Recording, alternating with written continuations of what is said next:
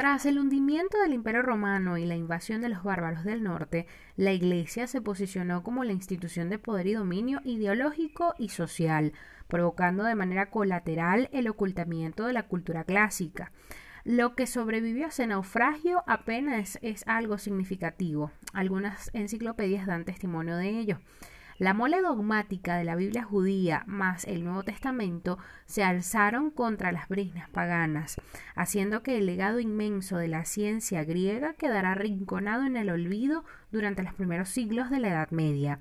Soy Ultravioleta y en este capítulo seguiremos hilvanando el hilo cristiano a través del estudio general de la filosofía escolástica, el pensamiento considerado como el aporte más significativo del medioevo a la filosofía.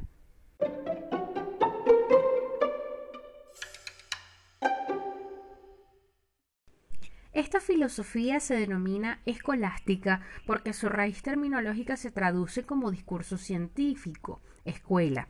Aquí la filosofía con el nombre de dialéctica se convierte en una ciencia fundamental de alcance universal que, en cuanto a metodología general del pensamiento científico se refiere, afecta a todo el saber, incluida la teología. A la filosofía escolástica se le asignan dos funciones, un cometido instrumental como auxiliar de la fe y teología ligada a la revelación y otro autónomo para tratar sus propios asuntos. Según la obra de Joseph Sterman, filósofo y teólogo suizo, hay que distinguir varios niveles o etapas de la escolástica. Está la escolástica temprana, dedicada a la búsqueda de formas adecuadas para la filosofía dentro de esquemas escolarizados, donde el platonismo cede el terreno a Aristóteles, que entra con fuerza en Occidente a través de la filosofía árabe y judía, está la escolástica alta, el periodo de esplendor y apogeo de la Edad Media, donde se sistematizan los contenidos filosóficos de las concepciones cristianas y aristotélicas, y por último la escolástica tardía, que anticipa la mentalidad moderna como el nominalismo, pero que hace un nuevo intento de llegar a conocer los últimos misterios a través de la idea mística, criticando los sistemas cerrados de la escolástica anterior. El pensamiento escolástico reposa sobre dos pilares, la razón que procede metódicamente y la autoridad, pues en general ni siquiera el filósofo se fía exclusivamente de la fuerza concluyente de su argumentación, sino que se cerciora además de coincidir con autoridades reconocidas, sobre todo del Antiguo y el Nuevo Testamento, y también los padres de la Iglesia. Sin temor a equivocaciones, podemos decir que la escolástica es el periodo más estudiado y analizado.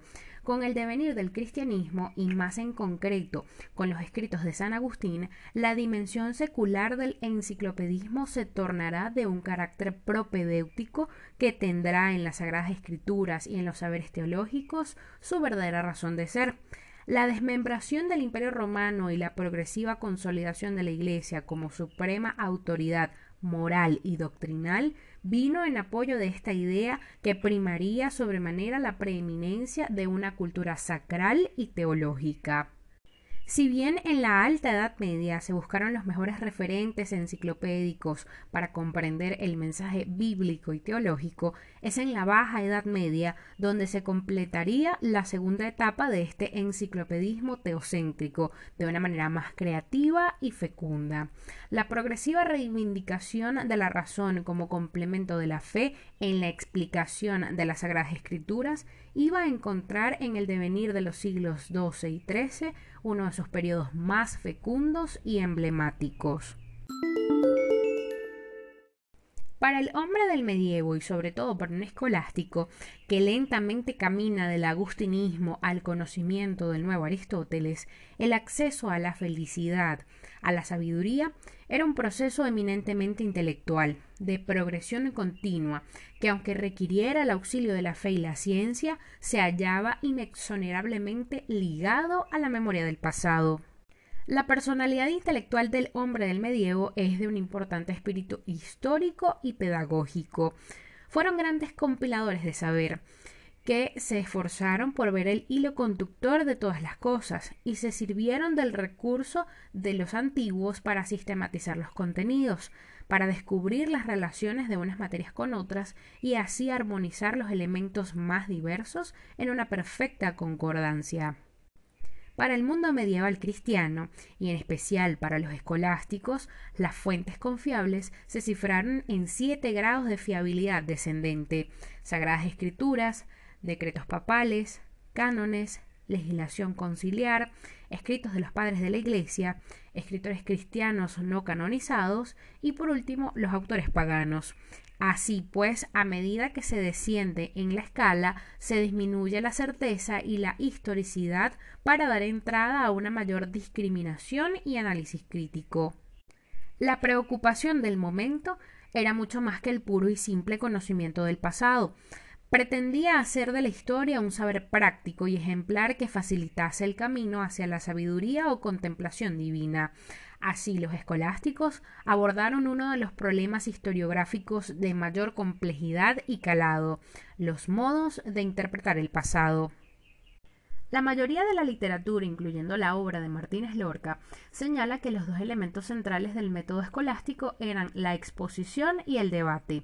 En el primero de ellos se pasaba de una explicación literal del texto a un análisis de su contenido, para concluir en una comprensión profunda del mismo. Hay que dejar claro que no se leían manuales ni se dictaban apuntes, sino que se comentaban textos filosóficos o teológicos.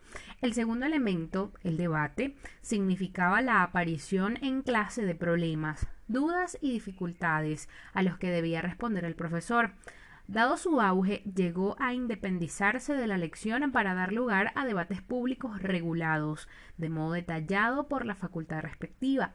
Unos se reducían al ámbito interno de una clase, pero otros tenían un carácter solemne, estaban abiertos a estudiantes de otras escuelas y en ellos participaban varios maestros. Buena parte de la literatura escolástica tiene su origen en los informes escritos por los maestros al término de esas disputas solemnes.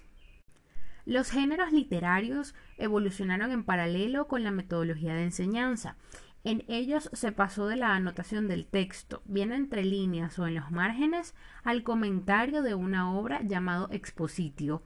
Su culminación se produjo con las sumas, en las que se pretendía ofrecer a los universitarios la elaboración sistemática de un campo científico concreto. Modelo en su género fue la suma teológica de Tomás Aquino. A la hora de definir la escolástica y su método, algunos estudiosos han querido resaltar más el contenido que los aspectos formales. Sobre el método, el conocido Diccionario de Teología Católica establece que la escolástica es esencialmente un método de especulación teológica y filosófica, tendente a la penetración racional y a la sistematización de las verdades reveladas, con la ayuda de los conceptos filosóficos. Si te interesa leer a algún escolástico en estos tiempos corrientes, te llamará la atención el formalismo de sus escritos, un encadenamiento de silogismos de diverso tipo en un texto plagado de definiciones, divisiones y distinciones. Sin embargo, detrás de un lenguaje fuertemente religioso, con un formalismo lógico y rígido, hay un lenguaje vivo, con tintes marcados de saber teórico o especulativo, de herencia griega fundamentalmente. En un plano sociológico, el teólogo francés Marie Dominique Chenou Añade estas precisiones. Los escolásticos son profesores con sus rasgos, cualidades y límites, y son dialécticos, formados en el dominio de la gramática y de la lógica. Basados en las autoridades, comentan y debaten, pero con la mirada puesta en el avance del estado de la cuestión, en el perfeccionamiento de las doctrinas recibidas. Por otra parte, en cuanto al método escolástico, hay que hacer algunas precisiones. Inicialmente fue un método de enseñanza de las escuelas, escuelas monásticas, catedralicias o palatinas, que encontró su pleno desarrollo en las universidades.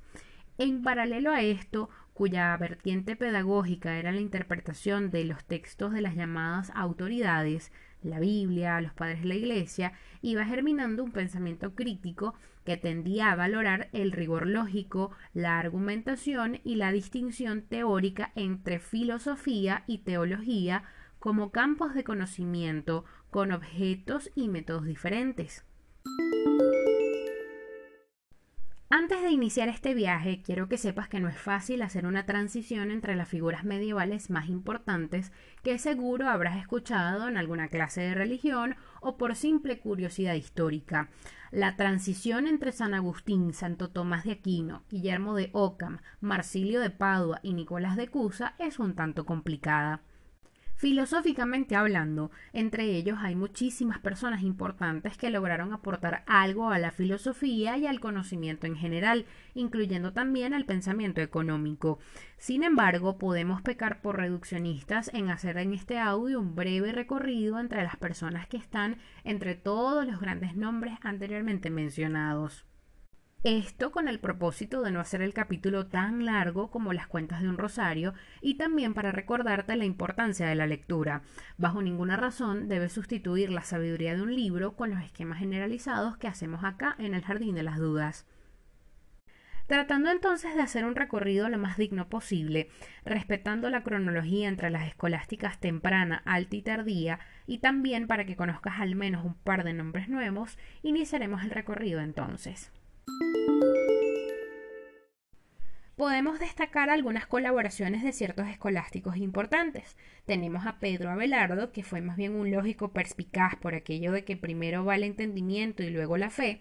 Es el segundo gran pensador de la escolástica temprana por haber sido un brillante profesor y un ilustrado bastante curioso.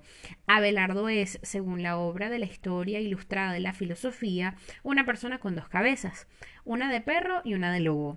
En la medida en que sirve a su iglesia, utiliza la de perro, pero como es anticlerical, enseña los dientes a la tradición usando la cabeza del lobo.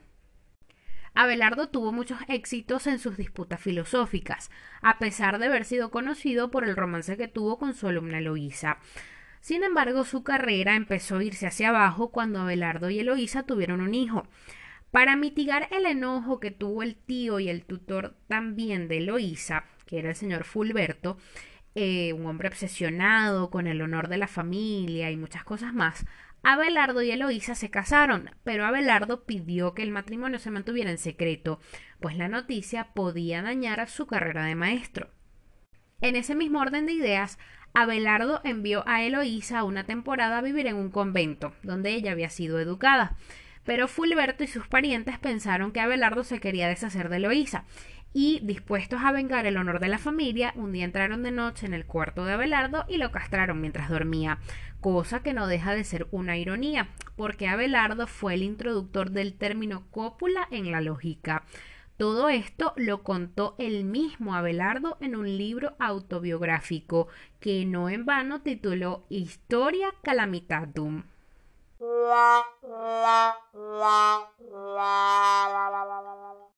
Por otro lado tenemos al adversario de Abelardo, Bernardo de Claraval, un teólogo místico, doctor de la Iglesia, y un crítico decidido de Abelardo, que mantiene un equilibrio con la fe. Él decía que había que creer para entender, sosteniendo que la fe apenas necesita del conocimiento racional, pues con él la filosofía solo llega al grado más bajo en la búsqueda de la verdad. Así la escolástica es donde fe y razón teología y ciencia se presentaban no como enemigos a muerte, sino como elementos complementarios y como potencialidades diferenciadas de un entendimiento que seguía teniendo como fin último la sabiduría o contemplación divina. En efecto, en esta época encontramos algunas particularidades como la demarcación entre filosofía y otras ciencias más o menos conexas como la teología, un montón de cosas filosóficas que se van a estudiar dentro de un contexto teológico y un método que va a permitir sistematizar y elaborar personalmente la obra de cada autor, donde la base de las controversias y disputas filosóficas se hace muy evidente. Si se nos permite, de acuerdo a la obra del filósofo suizo, hacer un esquema del renacimiento carolingio, de acuerdo a una personalidad filosófica en concreto, tenemos el siguiente esquema. Sobre Alcuino de York se destaca por la innovación en la formación intelectual y también por aprovechar la lógica aristotélica. Él ordenó los estudios de las siete artes liberales propuestas por Casiodoro, tanto el trivium compuesto por las artes de la elocuencia, que eran la gramática, la retórica y la dialéctica, como el quadrivium, que incluye las artes del cálculo, como la aritmética, la geografía, la música y la astronomía, que eran obligatorias para el estudio de la filosofía y la teología. Sobre el campo filosófico reformuló la posición agustiniana sobre que el alma es un espíritu intelectual o racional siempre en movimiento con tres partes, la concupiscible, la irascible y la razón. Sobre Rábano Mauro es considerado el discípulo de Alcuino.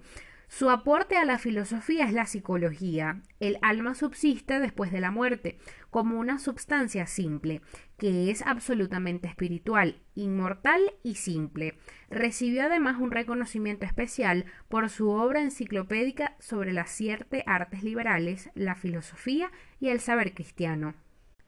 Ahora bien, después de San Agustín se considera a Juan Escoto Eriúgena el primer gran filósofo de la escolástica, que elaboró una última gran síntesis filosófica en tiempo patrístico. Como dice su nombre, Escoto es oriundo de Escocia e Irlanda, aunque después se traslada a la corte de Carlos el Calvo. Es uno de los estudiosos más profundos de su tiempo, entre 810 y 877, y tiene una amplia formación en griego, latín y artes liberales. Su filosofía es neoplatónica, pero también tiene algo de San Agustín y San Isidro. En un primer momento, Juan Escoto se dedicó a la controversia de la predestinación, escribiendo que el dogma cristiano no puede ser contradictorio con los principios lógicos, siendo uno de los primeros que aplica la lógica a los asuntos teológicos. Podríamos decir que forjó las pautas intelectuales y metódicas para la filosofía escolástica. En su especulación se parece mucho al sistema hegeliano que vendría con la Edad Moderna. Después del declive del imperio carolingio, empezó otra ola de caos y desorden por las invasiones de los normandos. El siglo X se caracteriza como de hierro debido a la inmortalidad y a la lucha por el poder tanto dentro del pontificado como por las manipulaciones de la nobleza real. Sin embargo, el siglo X para la filosofía es un tiempo muerto, pues en los monasterios solo se dedicaron a copiar los textos antiguos, compilando información y elaborando libros de estudios. Crece el interés por la lógica aristotélica como un instrumento para resolver problemas teológicos que se va a ir reflejando en el siglo XI, en un debate sobre la importancia de la lógica para la fe. El famoso debate entre los dialécticos y antidialécticos apenas estaba comenzando. Entre los dialécticos tenemos a Berengario de Tours, que sostuvo que todo lo que contradice los principios lógicos no puede ser asumido como contenido de la fe. Rosalino, por su parte, negó la realidad de la esencia divina común y afirmó las tres realidades distintas expresadas en palabras diferentes, Padre, Hijo y Espíritu, incurriendo en el triteísmo. San Pedro Damián es el más famoso por los antidialécticos y sostuvo que la lógica puede ser aplicada a la teología, en tanto no limite la omnipotencia divina. Dios puede todo lo que no vaya en contra de su naturaleza y del principio de no contradicción. El de la posición intermedia en este debate es el arzobispo de Canterbury, Lanfranc, que afirma la autonomía de las verdades reveladas y el rol subordinado de la lógica. Fe y razón no se excluyen, sino que se complementan. Para lo que vino después, la posición de la Frank terminó siendo la más aceptada, sobre todo por su sucesor y su discípulo Anselmo. Si hablamos de San Anselmo, recibió una amplia formación clásica que le permitió elaborar grandes obras. Entró al monasterio benedictino de Normandía bajo la Frank, quien fue abad después de la muerte de este, y asumió el arzobispado de Canterbury en 1093. Por su gran espíritu sistemático e investigador se le llamó padre de la escolástica. Está en la tradición platónico-agustiniana. Afirma la primacía de la fe sobre la razón, aunque a la vez afirmó la correspondencia mutua entre ambas. La razón es imprescindible para la comprensión de la fe y hasta puede demostrar algunas de las verdades por razones necesarias. Anselmo no busca la fundamentación de la fe ni por supuesto su crítica, sino una explicación de la misma en el sentido de una reconstrucción racional. Famoso es su argumento ontológico para la demostración de la existencia de Dios. Según este argumento, la existencia de Dios se deduce necesariamente de la idea de Dios, pues esta no es otra que la de un ser perfecto, el ser más perfecto que se puede imaginar, y dado que la existencia es perfección, Dios ha de tener existencia, o de lo contrario no sería un ser perfecto. Pero como ya han señalado muchos filósofos posteriormente, no es posible deducir la existencia de un ser a partir de la idea que se tiene sobre éste. El argumento entonces fue parodiado de muchas maneras. Una de ellas consistió en demostrar la inexistencia del diablo, porque siendo el diablo el ser más imperfecto que podamos imaginar, y dado que la inexistencia es una imperfección, el diablo deberá tener esa imperfección, y por lo tanto no es posible que el diablo exista.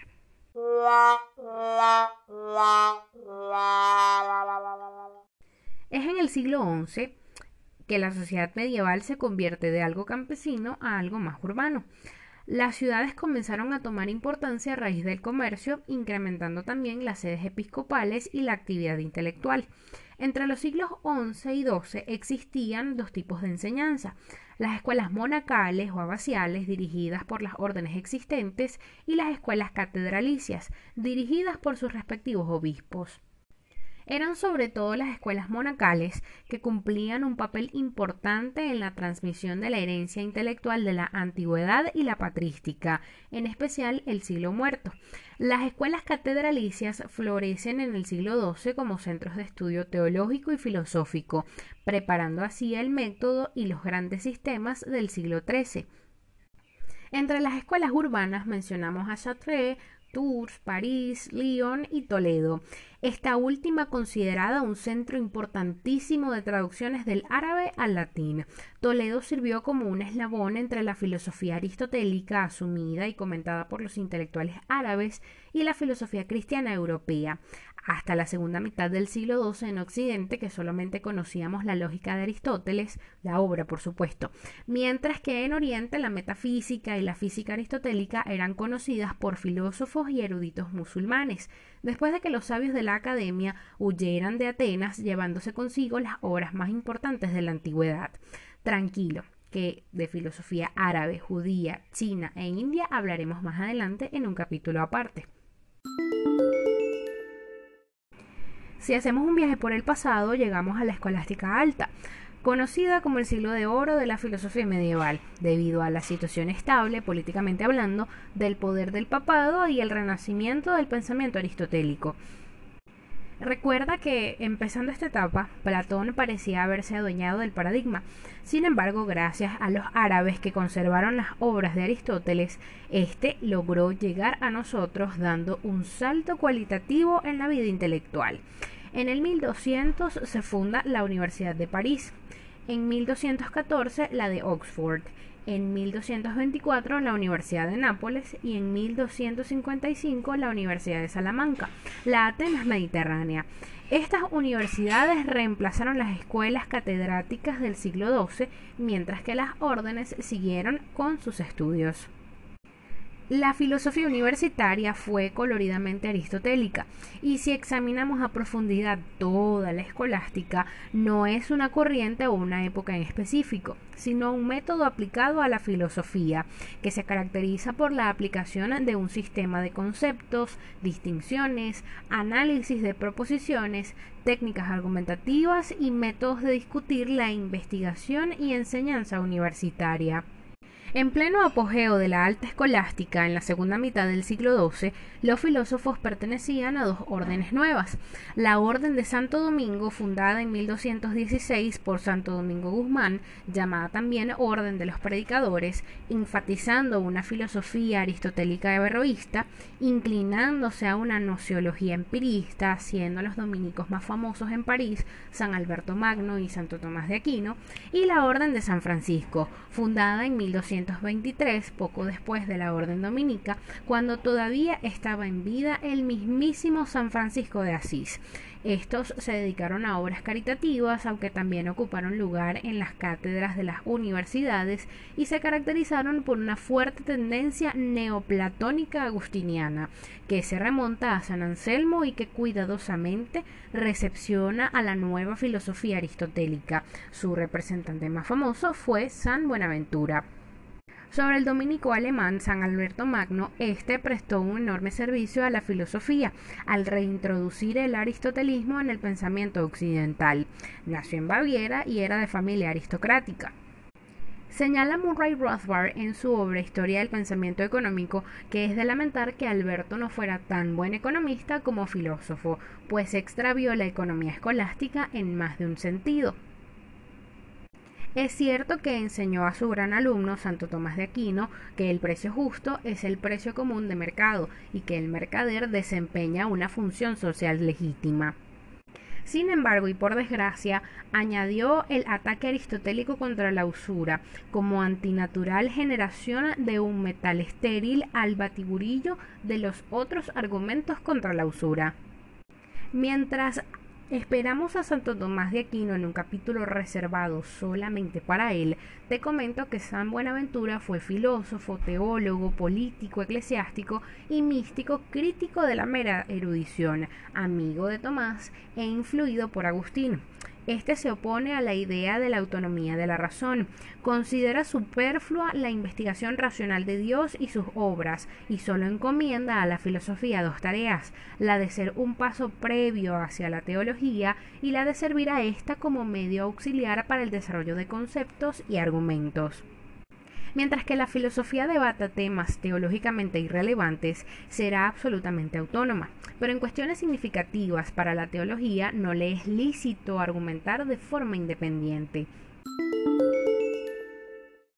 Cerramos este capítulo de Escolástica con algunas notas sobre el filósofo y teólogo escocés Juan Duns Scoto, al que se le conocía como el maestro sutil, por su capacidad de establecer distinciones refinadas. Desarrolla un pensamiento tan novedoso que influye, al parecer, en filósofos posteriores como Suárez, Wolff, Kant y Peirce en un momento inclusive rechaza las cinco vías contingentes para conocer a Dios propuestas por Santo Tomás, pues de premisas contingentes solo se deduce una conclusión contingente y no verdadera por necesidad. Para Don Sescoto, lo querido por Dios es bueno, tan solo porque Él lo quiere así. La propia creación divina podría haber sido distinta. No obstante, podemos conocerla porque Dios no es un Dios arbitrario que modifique su obra posteriormente. Así pues, la filosofía, que siempre fue una empresa racional, trató de responder a las grandes preguntas con ayuda de nuestra capacidad de razonamiento, es decir, de sacar conclusiones lógicas a partir de la observación de la realidad y el debate con nuestros semejantes. Ahora se encuentra en una época cristiana y medieval, con un nuevo problema importante. ¿Es compatible la fe con la razón?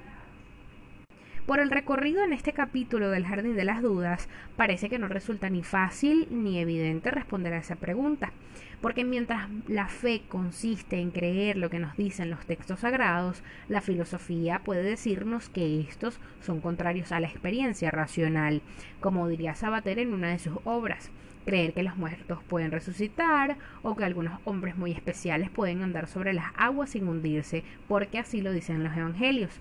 Eso es algo que puede compararse a las leyendas y mitos griegos que contaban prodigios parecidos, pero que se consideraban relatos sugestivos que no era necesario creer al pie de la letra.